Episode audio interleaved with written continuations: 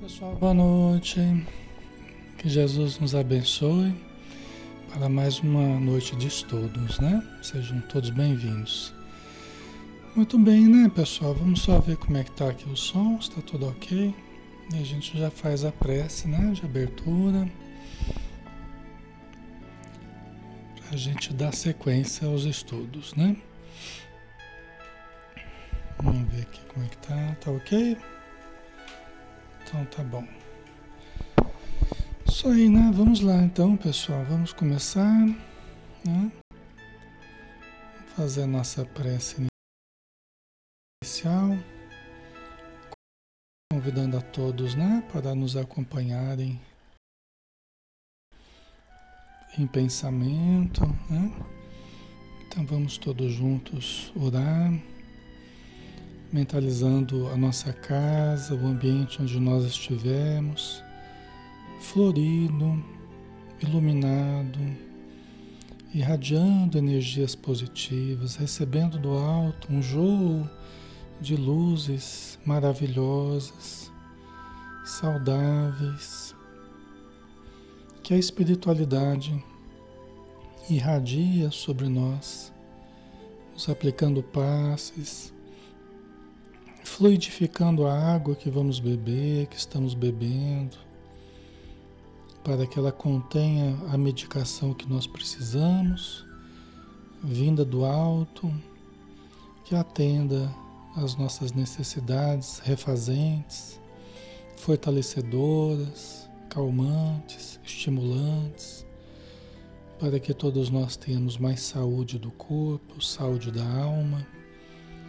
possamos receber os fluidos da alegria, os fluidos da fé, os fluidos do amor, os fluidos da esperança, os fluidos da caridade, da paz, que são energias específicas, que são moléculas específicas que chegam até nós e são absorvidas pelo conjunto psicofísico.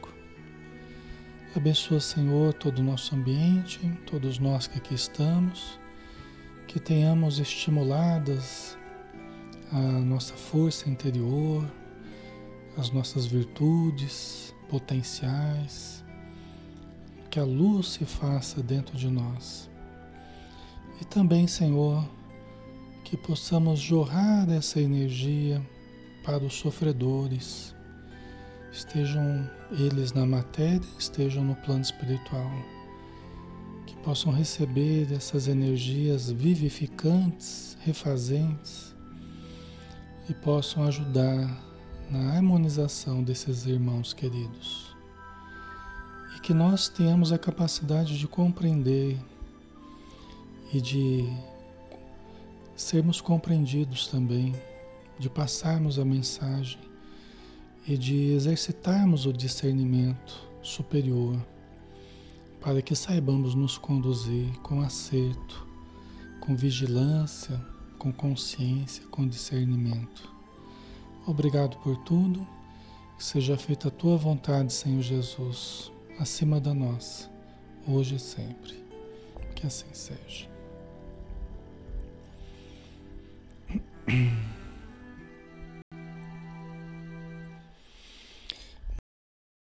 Muito bem, pessoal. Boa noite a todos. Alexandre Camargo falando, aqui de Campina Grande. Sejam bem-vindos, tá?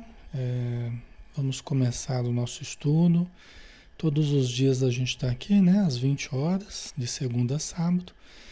E às quintas-feiras a gente faz o estudo do livro Ser Consciente, do espírito Joana de Ângeles, através do médium Divaldo Pereira Franco, tá?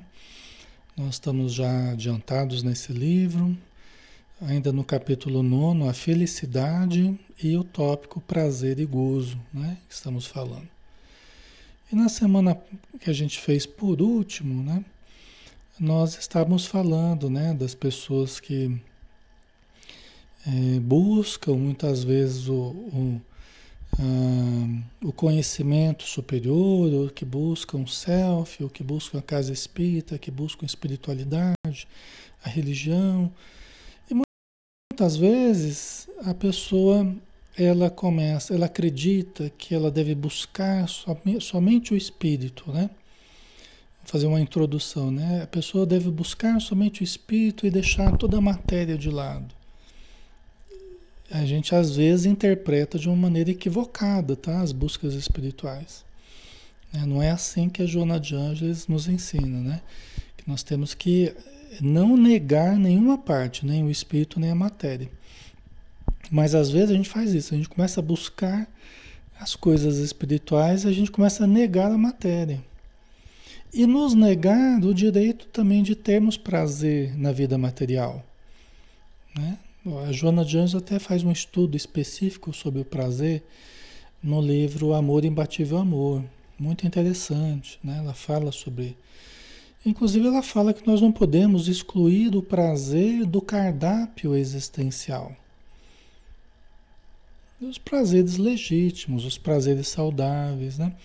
Mas às vezes a gente faz isso, a gente tem aqueles arroubos de espiritualidade, de querer se melhorar de uma hora para outra, né? A síndrome da perfeição imediata, como se fosse possível nós nós nos tornarmos perfeitos só porque a gente entrou numa certa denominação religiosa, né?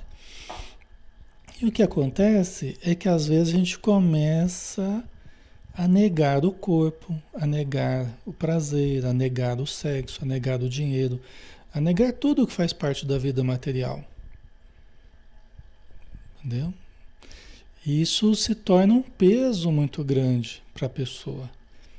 Eu não estou falando que isso é certo, tá? Eu estou justamente questionando, junto com Joana de Angeles, né? E, é, porque começa a se tornar, busca espiritual começa a se tornar um sofrimento, né? Começa a se tornar uma coisa assim, né? É, é, é mais do que precisava, né? Criando uma tensão muito grande, né? Criando uma, uma uma ansiedade muito grande pela, pelo aperfeiçoamento, pela reforma interior, por fazer caridade, e começa a deixar a pessoa doida de vontade de fazer caridade, mas, mas começa a desarmonizar. Entendeu? Então, assim, essa busca do self é uma busca que a gente precisa fazer com cuidado, né? com vigilância, com cuidado, com prudência, progressivamente. Né? Quando a gente começa a criar muita tensão, a gente já está indo no caminho errado. Por quê? Porque o caminho ele é feito de paz. Né? Se a gente quer canalizar o amor, se a gente quer canalizar a saúde, a paz, o bem, a fé, nós temos que ir vivendo isso dentro de nós. Podemos cair numa uma atitude fanática, né, Dilma, exatamente. Né? A gente pode cair num, o que os espíritos chamam de exaltação. A pessoa começa a entrar num estado de exaltação, né? Que muitas vezes o que tem após é a depressão. E depois, novamente, a exaltação e depois, novamente, a depressão. E se não tomar cuidado, começa a estruturar um estado bipolar. Né? Às vezes a gente começa a se exaltar muito, fica muito eufórico, né? achei a minha salvação, achei. Mas calma, calma, né? Tem muita coisa, muitas pedras vão rolar, tem muita coisa para acontecer. Vamos com calma, vamos estruturando com calma, né? Com consciência, com prudência, né? Para que a gente não fique nessa oscilação, né? Depois não se sustenta essa essa essa exaltação toda, né? E aí muitas vezes a gente cai é o que a Joana Jones falou, né? Aí a pessoa abandona tudo, fala, quer saber, esse negócio não funciona, porque está muito pesado para mim, assim, eu não aguento também. Aí a pessoa quer chutar o pau da barraca também, né? Ah, ela chuta o pau da barraca, aí, né? Ela não quer saber mais de, de, de oração, não quer saber mais também, porque ficou muito pesado o negócio. Ah, espiritismo cobra demais da gente, não sei o quê. O Espiritismo não cobra nada, né? Ele apenas ensina, nós é que vamos dosando as coisas, nós é que vamos buscando, né? Conforme o nosso desejo, né? Os nossos objetivos, mas não é que ele cobra a gente, o Espiritismo não cobra ninguém. Nós é que passamos a nos cobrar, né? né? Naquilo que a gente faz errado. Procurar regularizar, mudar hábitos, tal, mas devagar, né? Não precisa se forçar. Aí desiste logo, né, Flávia? Exatamente, acaba desistindo. Aí a pessoa opta pela chamada opção, é, pela realidade. Ah, eu estava lá na ilusão, lá, agora eu estou na realidade. Realidade do prazer, mas aí também o prazer sem limites, né? Aí desanda, aí a coisa desanda, né? A Sabrina colocou, como achar o equilíbrio? Cada um de nós vai ter que achar. Né? Não, é, não é uma fórmula que a gente vai falar para vocês. É algo a ser conquistado por cada um de nós, cada um de nós achando o nosso ponto de equilíbrio. Né? Cada um de nós achando o nosso ponto de equilíbrio. Entendeu? Até onde vai o nosso dever, até onde vai né, o limite do nosso trabalho, até onde vai o que a gente quer alcançar. Tudo isso é a gente que estipula. Não é ninguém que vai dizer pra gente, né? É a gente que estipula, né? Tá?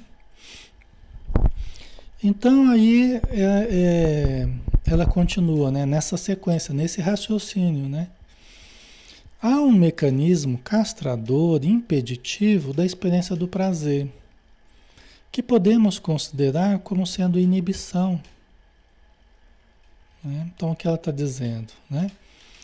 Há um mecanismo castrador impeditivo da experiência do prazer. Tá? Então, muitos de nós né, todos nós, de certo modo, mais ou menos, né? Nós temos um mecanismo castrador impeditivo da experiência do prazer.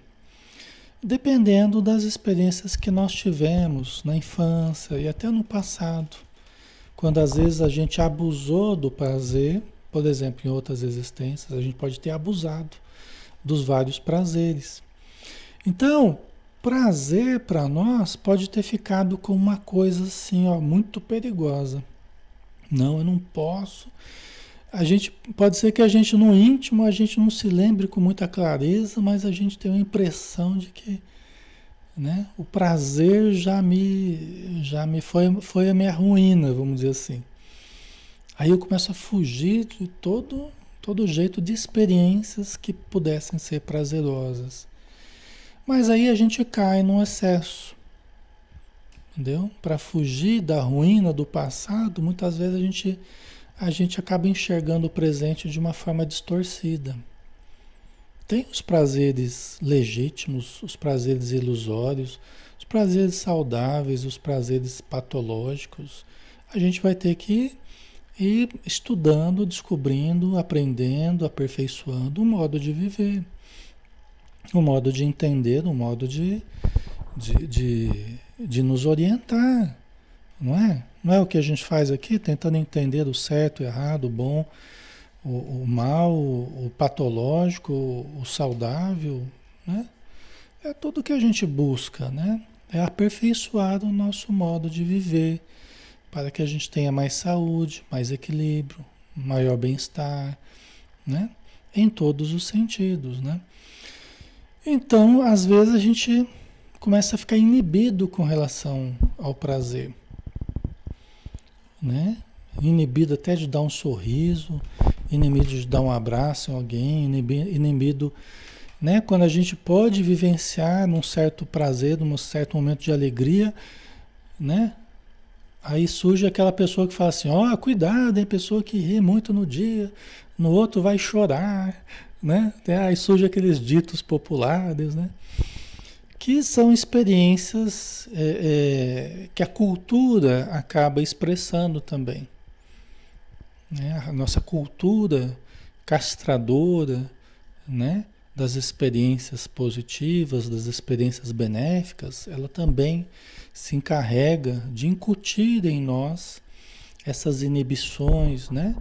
esses, essas distorções no nosso modo de pensar e de sentir, né? Além dele, a consciência de culpa conspira contra a realização da felicidade. Né? A culpa, né? Até eu falava do passado, que a gente pode ter errado muito, então a gente traz culpas inconscientes. E a gente começa, né, essa culpa dentro de nós começa a conspirar contra a realização da felicidade.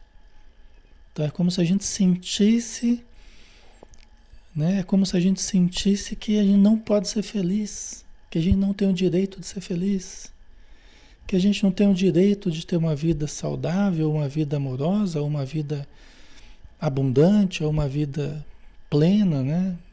Relativamente plena, né? Entendeu?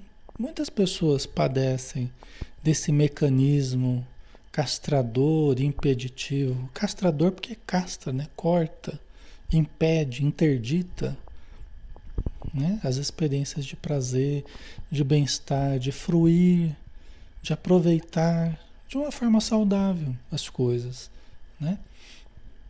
Ok, pessoal? Faz, é, faz sentido para vocês? O aí o total da sabotagem, exatamente, exatamente. Então, sem que a gente perceba, né, ou às vezes até percebendo, que é, começando a perceber isso, né, a gente começa a se sabotar. Né? A gente começa a se impedir, quando tudo está indo bem, a gente dá um jeito de desarranjar tudo, né? Quando tudo está indo bem, a gente dá um jeito de criar um problema, de criar uma confusão para sabotar a experiência que estava indo bem, que estava dando certo, os relacionamentos, né? devido a padrões que estão justamente dentro de nós, né? esses padrões, esses mecanismos castradores, né? É, nos dizendo que a gente não tem é, direito de ser feliz. Que... E às vezes, pessoal, o que acontece também, né, e que complementa isso aí, são as influências também em torno de nós. Porque a quem nós um dia prejudicamos, a quem nós um dia podemos ter atrapalhado a felicidade da pessoa. Então eles estão em torno de nós, alguns deles falam assim, você não merece ser feliz, você não tem direito de ter família, nem ter recursos, de ter conhecimento, de estudar, você não tem direito. Porque você fez isso para mim, você fez aquilo, você fez aquele outro lá. E aí a gente às vezes não ouve isso com os ouvidos, mas a gente recebe aquelas vibrações, aqueles pensamentos via telepática. Mente a mente, a gente recebe dos obsessores isso. Aí muitas vezes a gente já traz uma culpa dentro da gente, a gente já traz um, uma certa um desassossego, uma inquietude, né? uma sensação de não merecer, de, né? Aí junta com essa influência, aí a gente às vezes coloca mesmo esses conceitos na cabeça e acaba né, se sabotando mesmo em certas situações, tá? Certo?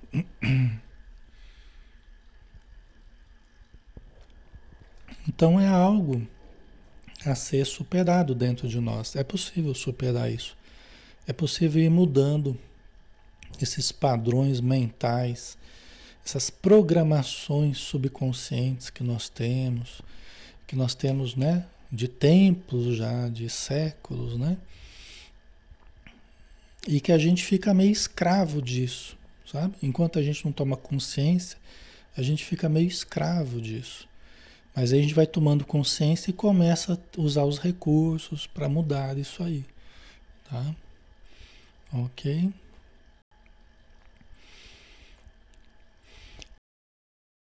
Tão arraigada se encontra no ser humano que toda vez que as circunstâncias propiciam a presença do prazer, a pessoa crê não merecer desfrutá-lo ou da felicidade, o indivíduo receia vivê-la. Não se permitindo experienciá-la, surge o temor de que algo mal sucederá. Né? É uma coisa muito presente no ser humano. Então, não em todo mundo, lógico, né? Mas muitas pessoas vivem isso. Então, elas não, elas não se permitem viver uma coisa boa com medo de depois vir uma coisa negativa por detrás. Porque pode ter acontecido uma vez ou outra, aconteceu isso tal, aí ela colocou na cabeça. E depois de uma coisa boa sempre vem uma coisa ruim por detrás. Não quer saber? Eu não vou querer nem mais a coisa boa. Com medo da coisa ruim. Ou seja, a partir daí que eu coloquei isso na cabeça, eu mesmo começo a sabotar as coisas boas. Por quê? Porque eu não quero as ruins depois, porque depois das coisas boas vem as coisas ruins.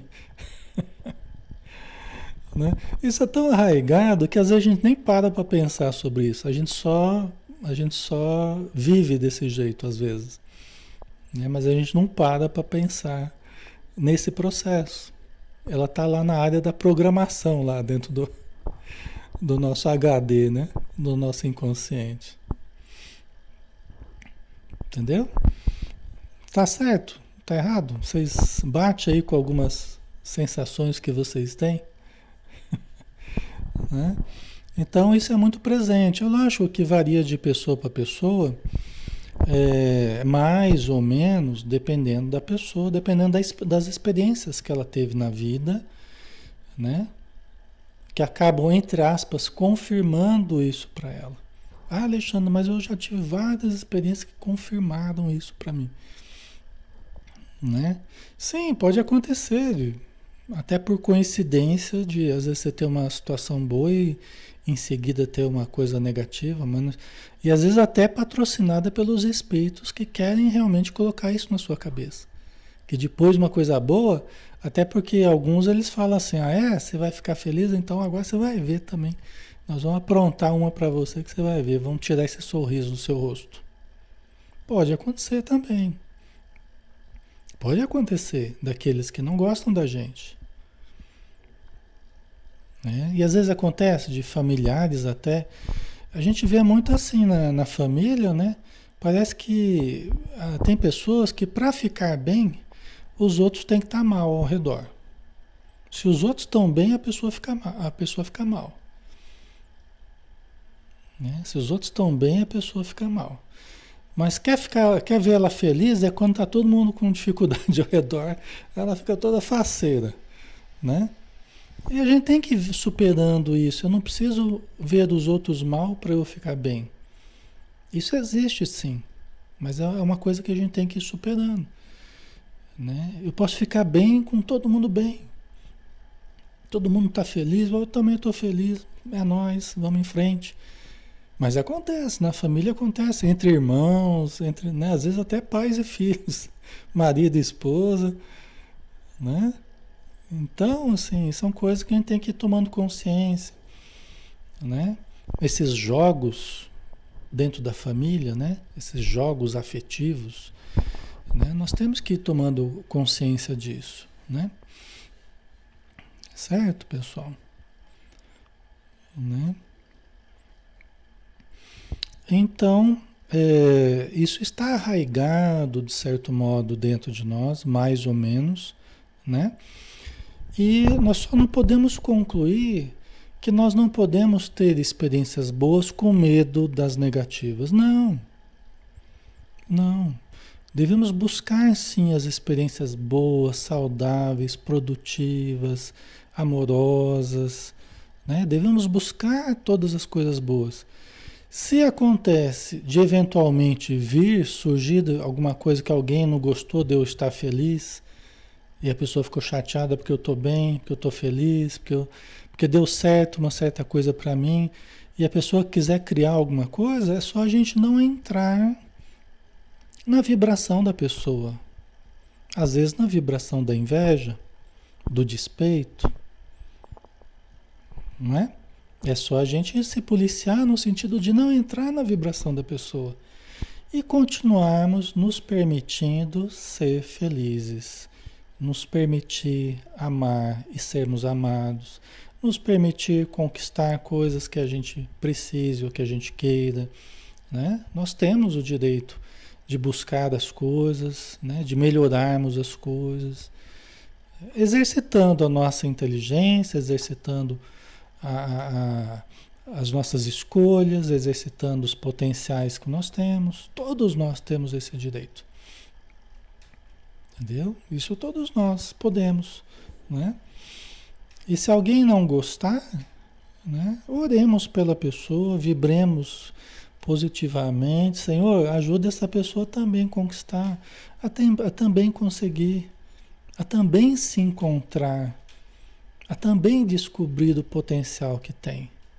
Mas quanto a mim, Senhor, me ajuda para que eu continue me amando, amando a vida, amando as pessoas, conquistando coisas boas, né? É, jorrando coisas boas para as pessoas. Que o Senhor me ajude a me manter nesse referencial. Entendeu? Aí cada um faz as suas escolhas, né? Certo? Mas é uma descoberta interior, né? Que a gente pode se permitir, tá? Certo, pessoal? Ok? Fazendo sentido? Né? Então, né, a pessoa crê não merecer desfrutá-lo, né? Ou da felicidade, o indivíduo receia vivê-la, não se permitindo experienciá-la, surge o temor de que algo mal sucederá, né? Então a gente tem que acreditar, né, que, que o amor não precisa ser sempre acompanhado da dor, que a felicidade não precisa ser sempre acompanhada do sofrimento, né? Isso aí é porque algumas situações que a gente viveu foram assim. Não quer dizer que todas serão assim. Entendeu? A não ser que a gente coloque isso na cabeça, aí a gente mesmo se encarrega de produzir isso sempre. Tá?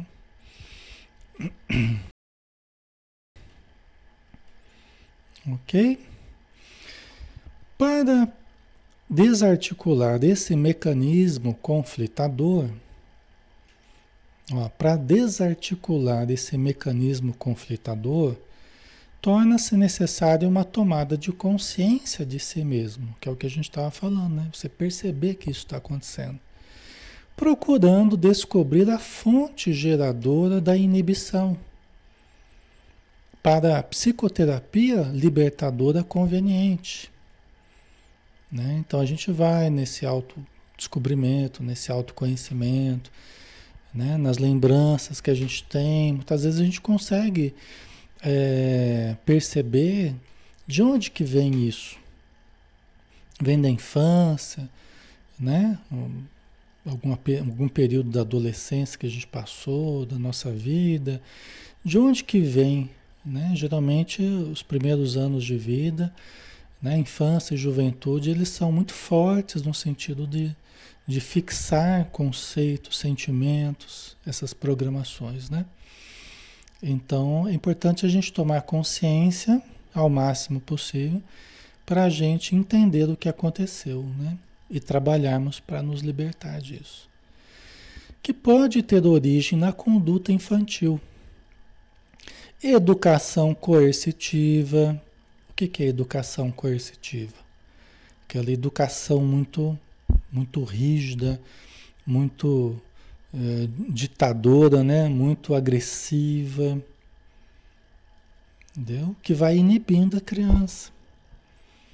É como se fosse um bichinho que vai sendo machucado e o bichinho vai se escondendo, né? com medo de sair da toca. Toda vez que ele vai tentar sair da toca, eu levo uma, levo uma, uma, uma espinhada ali, levo uma alfinetada, ele volta para a toca. Aí daqui a pouco ele não está saindo mais da toca. Ele está achando que não merece né? viver a vida ampla, viver o prazer da existência, da convivência. Porque toda vez que saía, que mostrava um pouco de alegria, ops, fica quieto aí, menino. Né? Toda vez que né, tinha é, expansão né, de comportamentos, de alegria, né? era, era castrado. Né? Meio social asfixiante. Né? Um meio social, qualquer que seja ele, que causava na criança ou no jovem asfixia. Né? Seja pelos hábitos que a família cultivava, o modo de falar, né? muito diferente do, do modo como a pessoa sentia, gostava, né? Você sente um estranho em casa, então às vezes um meio social asfixiante, onde ele não se sentia à vontade de expressar sentimentos, de participar, de se envolver, né? Achava tudo muito estranho, né? Certo, pessoal? Vocês devem estar lembrando muita coisa. Hoje é dia de terapia. Todo dia aqui, né? Mas hoje vocês devem estar lembrando muita coisa, né? Família dominadora. É mais uma coisa que ela fala aqui. Família dominadora. Às vezes calha, né? Calha de, de, de, de juntar. A gente se sintonizou com essa turma. A gente se sintonizou com essa turma, né? Às vezes calha de juntar na mesma família um monte de pessoas dominadoras. Pai, mãe, irmãos, cada um querendo mandar mais que o outro, todo mundo com um temperamento forte, uma coisa, né? Um ego, né? Uma coisa de dominar, um ego dominador, né? Então, às vezes acontece, a pessoa no meio de tanta gente dominadora, a pessoa fica até meio assustada, né? Fica inibida, né? Se sente sempre é, menos do que os outros. Às vezes os outros usam de, de, de termos é, é, que humilham, né? Que, que, que depreciam a pessoa, né? Usam de rotulagens, né? Ah, você é um maluco, você é um preguiçoso, você é um. Né? Então é muito comum as rotulagens né? dentro da família. Né? Você vai colando coisas na, na testa da pessoa, né? dizendo você é isso, você é aquilo, você tem dificuldade para isso, você não consegue fazer aquilo, você não faz nada direito. Você é burro, desculpa usar, você tem mais é só para vocês lembrarem, mano. Né? Porque isso tudo são coisas que são colocadas de uma forma muito é, às vezes até perversa, né? Cruel, né? Para a criança, para o jovem. Não é, pessoal? Tá? Então, isso tudo, né? é, é, faz com que essa construção da identidade que a gente faz em cada encarnação, que a gente constrói, né? Vocês lembram que a gente falou, né? A gente foi várias pessoas no passado e nas outras encarnações, mas nessa a gente começa do zero, né? Do zero assim, materialmente, né? Um novo corpo, uma, nova é, personalidade, a gente estrutura de novo a nossa identidade. Só que aí nós vamos pegar dos elementos que a família nos dá, que a sociedade nos oferece, que a escola nos oferece, que o meio social nos oferece. Né? E às vezes são esses, esses materiais aí que a gente tem que pegar. E a criança não tem muito filtro, né? Porque ela está estruturando justamente o raciocínio, o discernimento, tentando entender quem é ela, né? quem sou eu, né? o que, que eu gosto, quais são os meus potenciais. Eu não sei, eu não lembro, eu, eu vou descobrindo. E de repente você vai pegando essas rotulagens assim, né? Você começa a ver, eu devo ser assim então, eu devo ser isso aí que minha mãe está falando, que meu pai está falando. Eu devo ser mesmo, devo ser burro, devo ser. Né? Às vezes você reprova de ano, né? Com dificuldades, né? Que, que são normais que aconteçam certas dificuldades. E às vezes o pessoal é cruel, né? Entendeu? Então isso pode ir construindo dentro da mente infantil, da mente juvenil, uma autoimagem problemática, é distorcida, uma, uma, uma autoestima também problemática. Certo? A gente vai crescendo com uma autoestima problemática, uma autopercepção problemática, né? A gente acha que a gente não é importante, né? Que a gente não vale nada, que a gente não faz nada direito, que a gente não consegue fazer nada. Isso, olha como vai perturbando a mente infantil, a mente juvenil, dependendo das famílias, dependendo do contexto social que se vive. Tá? Do que, que a gente está falando? A gente está falando justamente desse sentimento que nós podemos ter hoje de que eu não mereço, de que eu não sou bom o suficiente, né? De que eu estou sempre devendo alguma coisa para alguém. O sentimento de que eu estou sempre devendo alguma coisa para alguém. E que a cada momento vão me pegar, né? como se eu estivesse fazendo algo errado mesmo que não esteja. Entendeu? Mas é um sentimento que as pessoas trazem, às vezes colocado na mente, né, desde a infância, por pais, né, que eram problemáticos também. Tinham dificuldades que eles também trouxeram da infância deles, assim. Aí vai séculos aí para trás, né? Milênios para trás, né? Coisas que eles também trouxeram e que eles incutiram em nós, né? Foi o contexto que a gente teve que reencarnar, pois que eu brinquei, né? A gente deve ter, a gente deve ter atraído essa, essa turma, né? Dominadora, tá? porque é o contexto que a gente teve que reencarnar por algum motivo ou por vários motivos, né? Ou seja, tem uma ação kármica aí, tem a lei da sintonia funcionando, né? São pessoas a quem eu me vinculei. E agora eu estou, né? É, com algumas dificuldades, com algumas possibilidades, mas está tudo certo. Está tudo certo assim, né? Está tudo dentro do esperado, dentro do programado.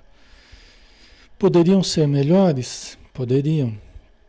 Mas elas estão sendo aquilo que conseguem ser. Eu poderia ser melhor também? Poderia, mas eu estou sendo quem eu consigo ser. Tá? Então não é questão de colocar culpa em quem nos educou, quem né, era, era adulto na época, não é questão de culpar. É questão de compreender. Você analisar o que aconteceu não é culpar. É você entender que forças que agiram na época. Porque também, se nós não entendermos, às vezes a gente traz tudo para a gente. Né? E você acha que só você foi responsável por tudo que aconteceu. Não, parte foi a gente, parte foi coisas que colocaram, pendurado em cima da gente. né? Ok? Então não é questão de. Nós não devemos culpar os pais. E, não, não devemos. Né? Para a gente para a gente entender como foi difícil para eles, nós teríamos que ter vivido na pele deles, no momento que eles eram pais, nas dificuldades que eles viveram. Só aí que a gente poderia entender como foi difícil para eles também, na época deles. Né? Então nós não temos o direito de, de culpá-los, mas nós podemos compreender as dificuldades que eles tiveram e também as dificuldades que hoje nós temos analisar, né? comparar, né? refletir, porque isso que nos dá a condição de mudar, até de perdoá-los, de compreendê-los nas dificuldades que eles tinham, né? e também de nos perdoar nos problemas que nós temos hoje. Compreendemos de uma forma humana, né? compassiva, né? mas também nos movermos para mudar, também nos movermos para melhorar. Nós estamos, não é porque a gente passou por dificuldades que a gente tem que permanecer nas dificuldades. As dificuldades elas surgiram para que a gente prestasse atenção em algumas coisas, a importância de algumas coisas, a importância da atitude amorosa, a importância do respeito com o ser humano, então, puxa vida, eu passei por dificuldades, nossa, agora eu sei a importância de certas coisas. Não é? Então a gente passa por experiências complicadas para valorizar a importância das coisas boas na nossa vida e evitar as atitudes negativas para com o outro. O resultado deve ser esse, né? O resultado deve ser esse, tá? Certo? Só assim que a gente amadurece, né? Só assim que a gente se desenvolve. Não repetir a mesma história, exatamente, Joanita, isso mesmo, não repetir, para que a gente não dê sequência né, a esses padrões comportamentais né, com as próximas gerações, que a gente não passe para frente isso. Isso a gente consegue quebrar com a tomada de consciência e com o esforço de nos transformar, de melhorar. Talvez a gente não consiga mudar tudo o que a gente gostaria, né, de uma hora para outra, né? Mas a gente pode melhorar muito, né? Podemos nos tornar uma versão melhorada de nós mesmos, né? Tá? Aí, foram anos de terapia e o conhecimento espírita na busca de respostas. É, então, é isso aí. Né? E acaba sendo importante, porque esses anos que você busca respostas, consciência, entendimento, são anos que você acaba encontrando muito mais do que você esperava. Porque a gente começa a encontrar a nós mesmos, começamos a encontrar o self. Né? E a gente começa a descobrir que isso, na verdade, é infinito. O oceano do self é infinito, o oceano do espírito imortal. Né? Então a gente acaba descobrindo muita coisa boa, né? Aí ela continua aqui, né? Ou pode proceder de reencarnações passadas, né? Uso incorreto do livre-arbítrio, conduta irregular, exagero de paixões, né? os problemas morais que a gente viveu no passado. Então pode ser que as causas, como eu já tinha falado, né, elas estejam profundamente né, no passado. Tá? Então é ali que está a causa de certas inibições, certos complexos, né, certos bloqueios, né? É, essa atitude desconfiada perante a vida, desconfiando até de nós mesmos e da nossa capacidade de realização, né? Então, uso, uso incorreto do livre-arbítrio, conduta irregular, exagero de paixões, entre várias outras coisas, né? Os erros que a gente cometeu. É, como a gente disse ontem, né? Não importa se isso vem do passado ou vem do presente, é, no final das contas, o que importa é buscar a melhoria, é buscar o bem. Nem sempre a gente, como ela mesma diz, né? A Joana mesmo fala que nem sempre a gente vai encontrar causa geradora. Até porque muitas vezes está num passado longínquo aí, nas camadas do inconsciente, né? Mas sempre é possível melhorar. Quando a gente persegue o bem, persegue o bem, assim, no sentido positivo. Quando a gente está buscando o bem de todas as formas possíveis, gente, essa é a nossa saída. Essa é a nossa cura. Essa é a nossa terapia, a nossa mudança. Essa é a cura verdadeira. É quando muda a atitude nossa e a gente começa a tomar consciência e começamos a ter uma atitude mais amorosa perante a vida, mais consciente, mais harmônica. Gente, isso é tudo que a gente precisa. Alexandre, mas e o passado? E o passado? As coisas que a gente fez? As coisas que a gente fez, elas reaparecerão na nossa vida.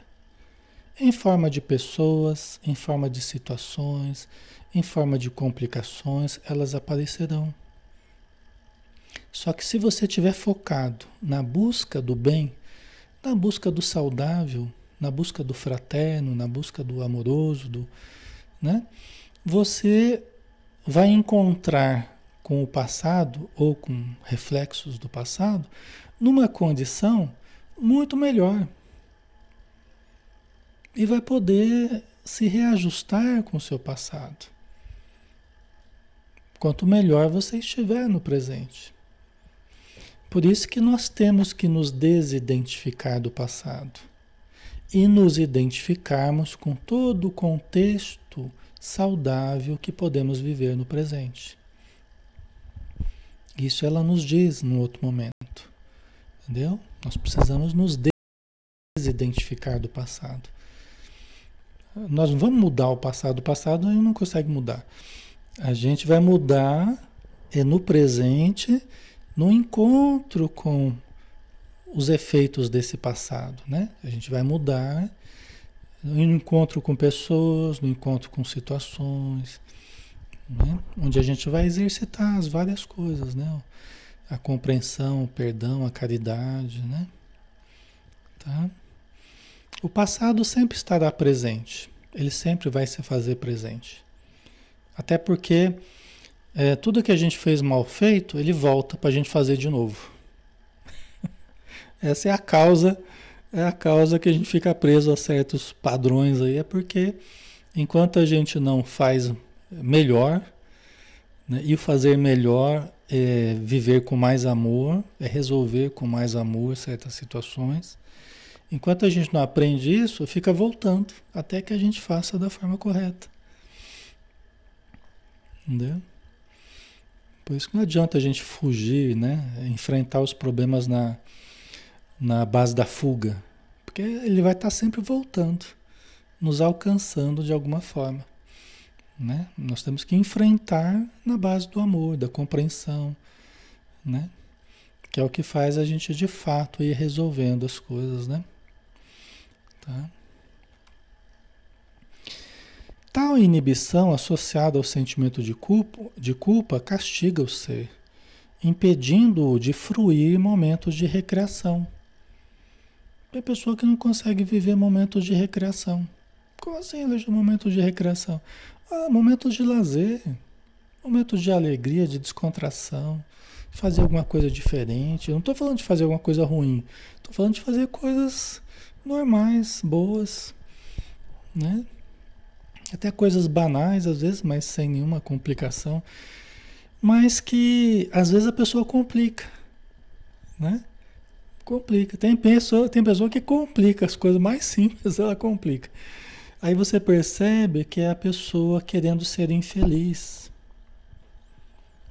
A pessoa que está sempre se deparando, quando ela se depara com a oportunidade de um, de um momento agradável, leve, e ela começa a criar complicação, é a pessoa a gente até pensa, a pessoa está querendo sofrer, né? Está querendo ser infeliz, né? Pode ser feliz, pode relaxar, pode usufruir, mas está criando complicação, está criando problema, né? Impedindo-o de fruir momentos de recreação, de ócio. Ah, não, Alexandre, pelo amor de Deus. Isso aqui é um estudo espírita, como é que está falando de ócio? Não pode, ociosidade. É um erro, um pecado. Logo, logo surgem os sensores da vida alheia, né? Gente, às vezes é só de eu dar risada aqui no estudo espírita, tem gente que fala, oh, você está rindo muito nos estudos, não sei o quê. Eu falo, é, tô rindo muito, é. É, você está rindo muito, o estudo é sério, não sei o quê. Falei, Poxa vida, então não pode nem rir mais nos estudos. Mas só para vocês entenderem, tá? Não estou falando aqui magoado com nada, não. Só para vocês entenderem o nível de, às vezes, de rigidez das pessoas, né? Porque elas cresceram assim, né? Aquela coisa muito rígida, muito. Né? Não pode dar risada, você não pode mostrar que está feliz, né? Não pode mostrar que está sentindo prazer em alguma coisa, porque é um pecado, né? Entendeu? Então, lógico, né? Está antes de uma reunião mediúnica, eu não estou lá dando gargalhadas, eu não estou lá contando anedota, não. Cada coisa tem o seu lugar, tem o seu momento. Estamos lá nos preparando, né? Aquele momento de, de introspecção, né? Então a gente está lá numa, naquela atitude. A gente está aqui num estudo aqui, conversando tanta coisa importante, mas às vezes até árido, né? Uma coisa. A gente descontrai um pouco, né? Então isso não vejo como algo ruim, não, tá? Ok? Até ajuda a gente a entender, a, gente a se abrir mais ao entendimento de algumas coisas, né? Mas às vezes o pessoal reclama. Então, é, aqui tem ó, momentos de ócio. Gente, é, nós precisamos de momentos de não fazer nada também. Nós precisamos momentos de não fazer nada. Né? Podemos ter momentos de ócio, sim. Ai, não, Alexandre, tem que ficar o tempo todo fazendo, fazendo, não pode desperdiçar um segundo. Se for desse jeito, você vai ficar doido, você vai ficar, né? Está exagerando, a coisa não é por aí. Vai estruturar uma patologia, uma compulsão. Acaba virando um fazer compulsivo. Entendeu? É um fazer pelo fazer, para não ficar parado. Mas é importante, às vezes, esvaziar a mente. A gente não fala da meditação, é importante esvaziar a mente um pouco, silêncio, até não fazer nada mesmo. Se quiser assistir televisão, assista. Se quiser ficar olhando o vento passar, a grama crescer, pode ficar contemplando a natureza ou simplesmente vendo os carros passar. Né? Esses são momentos que a gente a gente diminui, a gente descomprime né? daquela tensão do dia a dia, dos problemas que a gente vive, né? É aquela descompressão que a gente faz. É diferente você querer ficar o dia inteiro, né? É, é passar tempos aí sem fazer nada, né? Embora as férias também sejam possibilidades, né? Que a gente tem, mas né? Vocês entendem o que eu estou dizendo, né? Tudo vai do equilíbrio que a gente viva, né? Tá? Então, levando a tormentos quando não se encontra produzindo algo concreto. Então, a pessoa que ela começa a desenvolver essa compulsão aí por fazer, fazer, fazer, é, ela se atormenta quando ela não está fazendo algo concreto. Então começa a criar tormentos para si. Né? Tem até uma mensagem do Emmanuel que ele fala sobre Jesus. Ele fala assim: olha, Jesus ele não vivia rotinas. Talvez os homens de rotina hoje eles tenham até mais vantagens, né? Mas Jesus não tinha rotinas assim, né? muito bem estabelecidas, mas também não tinham as patologias que nós temos. Só uma lembrança que eu tive aqui agora, né? Uma das mensagens de Emmanuel, né? Então, é interessante, né? A gente pensar nisso, né? A gente fica escravo também desse fazer, dessas rotinas, né? Dessa coisa muito estabelecida e de repente a gente precisa também quebrar um pouco isso, né? Tá? Tem gente que quando sai disso, quando entra em férias, a pessoa entra em parafuso. Quando a pessoa entra em férias, ela entra em parafuso, porque ela sai daquela rotina, ela não consegue se organizar no sentido é, saudável, agradável, sem ter aquela rotina muito estabelecida, né? Eu falo porque é algo que todos nós podemos vivenciar, né? É, e podemos superar isso também percebendo o que está acontecendo, a gente pode ir relaxando um pouco mais, né? Tá? Então, levando a tormentos é, quando não se encontra produzindo algo concreto, o que se lhe torna uma necessidade compulsiva, portanto patológica, né? Tá? Então, nós podemos ser produtivos, podemos ter rotinas, podemos trabalhar bastante, mas também equilibrarmos, né? Sabemos lidar numa boa quando não estivermos fazendo isso também. Acho que é aí que está a questão, né? E a Sandra colocou, às vezes é fuga esse excesso de tarefa. Perfeito, você tocou num, numa questão perfeita. Tudo que a gente faz demais acaba se configurando uma fuga, né? Tudo que for demais, você está roubando de outras áreas para colocar só naquela área, né? Então, se o fazer está demais, é porque as outras coisas estão de menos, né? O sentido, o fruir, o relaxar, né? O observar, né? Estão sendo negligenciados, né? Um fazer compulsivo, né? Tá? Isso tem realmente, sempre tem, tem fuga nisso aí, sempre tem. Né? Certamente não se deve viver para a ociosidade dourada.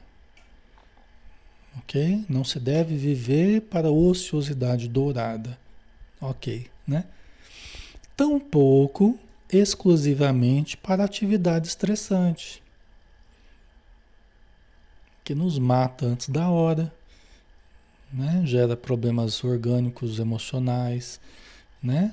Mentais, de relacionamento, né? Pelo estresse, né? Por esses fatores estressantes aí, tá? Então, nem tanto para lá, nem tanto para cá. É o equilíbrio, né? Que a gente tem que exercitar. Há todo um rico arsenal desportivo, um infinito painel de belezas naturais convidativas, um sem número de estesias mediante a leitura, a arte, a conversação, um abençoado campo de idealismo através da prece, da meditação. Aqui ela está enumerando algumas possibilidades que a gente tem. Né? Está enumerando. Às vezes a gente descansa de uma coisa fazendo uma outra coisa, pode ser. Você só muda o foco, mas você relaxa, né? Descontrai, pega um livrinho gostoso e desfruta, degusta aquele livro, né? Desfruta, saboreia aquele livro, né? Tá? Uma meditação, uma prece, uma contemplação, um esporte, uma caminhada, né? Aí cada um, cada um que escolhe, né? O que lhe cai melhor, né? Do controle da mente, exercícios de controle da mente, de autossugestão, né? de visualização terapêutica, relaxamento, que se constituem tônicos revigorantes para as ações geradoras de felicidade e dos quais todos podem e devem dispor quando aprouver. Isso está aí ao nosso dispor. Uma música clássica ou do seu gosto. Isso está ao seu dispor, está ao nosso dispor. É? Eu gosto daquela frase lá, do, daquele combatente americano lá, né? Que até no momento espírita eles têm uma, né? uma mensagem que traz essa frase, né? É, que diz assim: Pedi todas as coisas para usufruir da vida, foi-me dada a vida para fruir de todas as coisas. Né? Pedi todas as coisas para usufruir da vida. Foi-me dada a vida para fruir de todas as coisas. E muitas vezes a vida já está aí, muitas vezes não, a vida está aí, os recursos já estão aí, as possibilidades estão aí, para que a gente frua.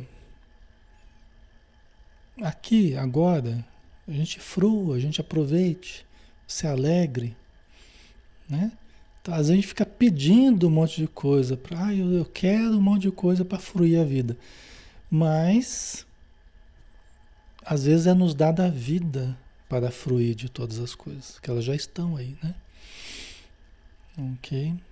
Então é a gente, quando a gente vai se descobrindo, né?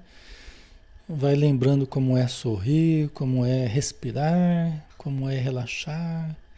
Parece uma coisa tão. Isso que eu estou falando parece uma coisa tão banal, né? Parece uma coisa tão óbvia. E ao mesmo tempo, quando a gente para para pensar, não é tão óbvio assim, né?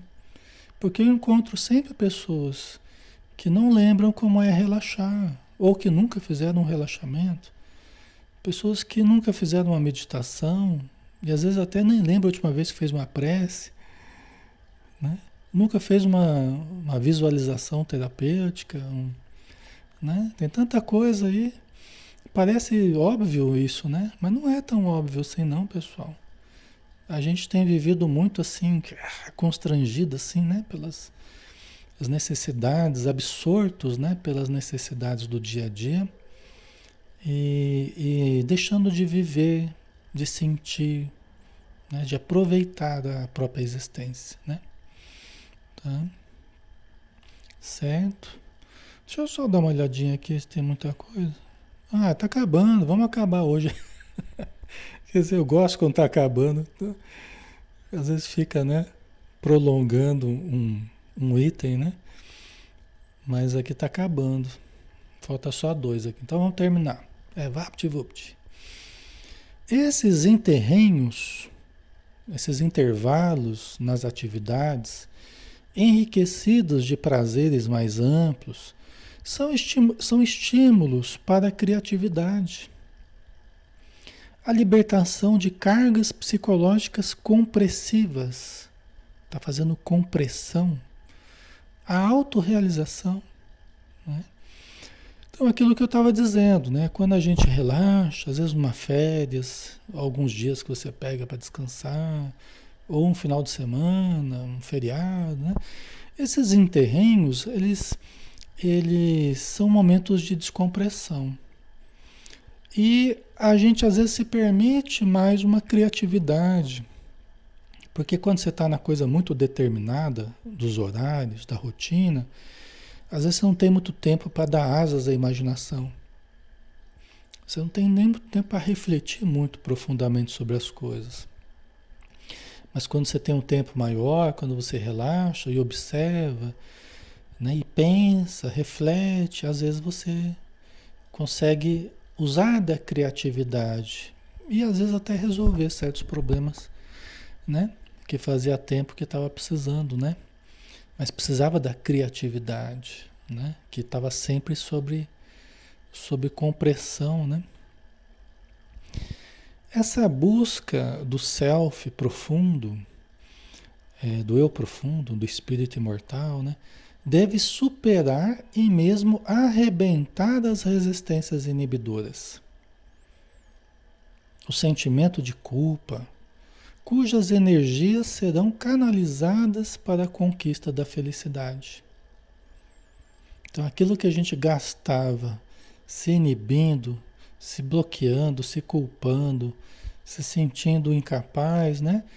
Então, o desenvolvimento, o detectar do self, o desenvolver do self deve superar e arrebentar as resistências inibidoras. Por quê? Porque não tem nada mais potente do que isso. Não tem nada mais poderoso do que a presença de Deus dentro de nós.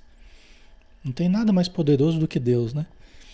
Então, o Deus interior, quando ele vai sendo ativado, quando ele vai sendo estimulado, né? quando ele vai sendo buscado por nós, que é o que nós estamos fazendo aqui agora, né? detectado e desenvolvido, não tem nada que segure. Não tem nada que segure. Não tem nada que impeça. É o que Jesus falou: brilhar é a vossa luz. Né? A luz da alegria, a luz do amor, a luz da fé, a luz da compreensão, da expansão da consciência. Não tem nada que impeça, não tem nada que segure. E não precisa colocar a culpa em ninguém, porque ninguém será obstáculo, nada e nem ninguém serão obstáculos à nossa realização. Mas desde que nós né, façamos esse trabalho de detecção de, de estimulação, de desenvolvimento das qualidades superiores que todos temos. Tá? Então, desse modo, as energias serão canalizadas, aquilo que a gente gastava se culpando, se chateando, reclamando, né? Cheio de conflitos, a gente começa a canalizar tudo isso para a felicidade, para o conhecimento, para o relacionamento, para as, as realizações produtivas do dia a dia. Você vê como é, até a energia, a gente falando, até a energia muda, né? Da coisa. Até a energia se transforma aqui, né? Tá? Então é isso, né, pessoal? É o que todos nós precisamos aí, né? Tá aí um grande estímulo pra gente, né? Um grande estímulo aí para as nossas, as nossas buscas, né? Eu estou, inclusive, em, em, prestes a começar um grupo aí no Facebook de desse estímulo aí através de algumas técnicas, né? Mas aí eu vou falar para vocês depois, nos próximos dias eu, eu falo alguma coisa para vocês aí. Mas eu tô para começar um grupo assim só de trabalho diário desse estímulo do potencial superior, tá? Porque muita gente com depressão, muita gente com né, com essa pandemia aí virou uma coisa meio complicada. Então a gente está planejando aí um trabalho nessa área, tá? Mas a gente avisa vocês aí, tá bom? Vamos lá, pessoal, vamos finalizar então, né? O nosso estudo de hoje. Vamos fazer a nossa prece, né? agradecer novamente as bênçãos que recebemos, a ajuda do nosso Mestre Jesus, a ajuda da espiritualidade, de Joana de Ângeles, de Divaldo, que nos trouxeram essa preciosidade, esses conceitos libertadores, propiciadores de, de avanço para o nosso espírito. Obrigado, Senhor Jesus. Abençoa todos os irmãos que estão conosco, que todos possamos ter um bom descanso, o descanso do corpo e o refazimento da alma através das atividades, da, de tudo que for positivo durante a noite. Obrigado por tudo, Senhor. Que assim seja. Ok, pessoal. Um abração para vocês, viu? Obrigado aí por tudo, pela presença, pelo carinho, tá? Fiquem com Deus e até amanhã, né? Amanhã a gente tem o Evangelho de Mateus aí na visão espírita, tá? Às 20 horas. Um abraço.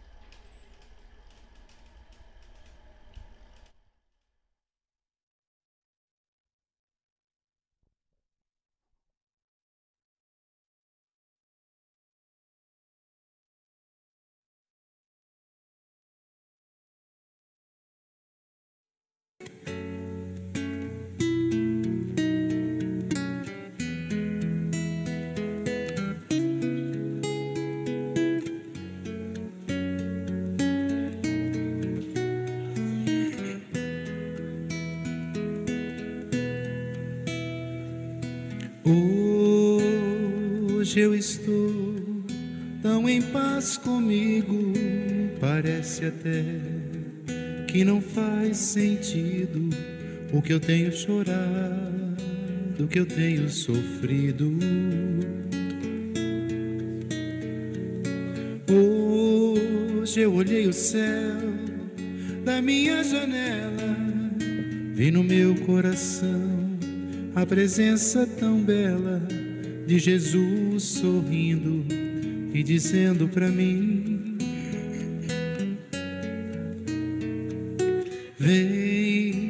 deposita em minhas mãos todos os seus problemas, levante esse olhar, não chore, não tema, não perca essa fé que você tem em mim.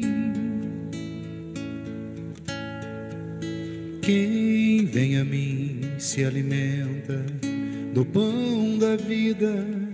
Quem segue meus passos não sente as feridas, tem a paz que eu dou, é feliz enfim. Senhor, perdoai meus pecados, me aceite ao seu lado, me deixe tocar esse manto sagrado e a graça que eu peço terei na sua luz. Senhor, quem sou eu para que entreis em minha morada? Mas um fio da sua luz numa telha quebrada ilumina uma vida para sempre, Jesus. Senhor, consolai os que choram, curai os que sofrem, nas ruas, nos guetos, nos becos escuros, na chuva, no frio, sem teto e sem pão. Piedade daqueles que pensam que a felicidade, a riqueza, o poder Ser feliz na verdade é quem tem Jesus dentro do coração. Jesus Salvador, Jesus Salvador, Jesus Salvador, para sempre Jesus.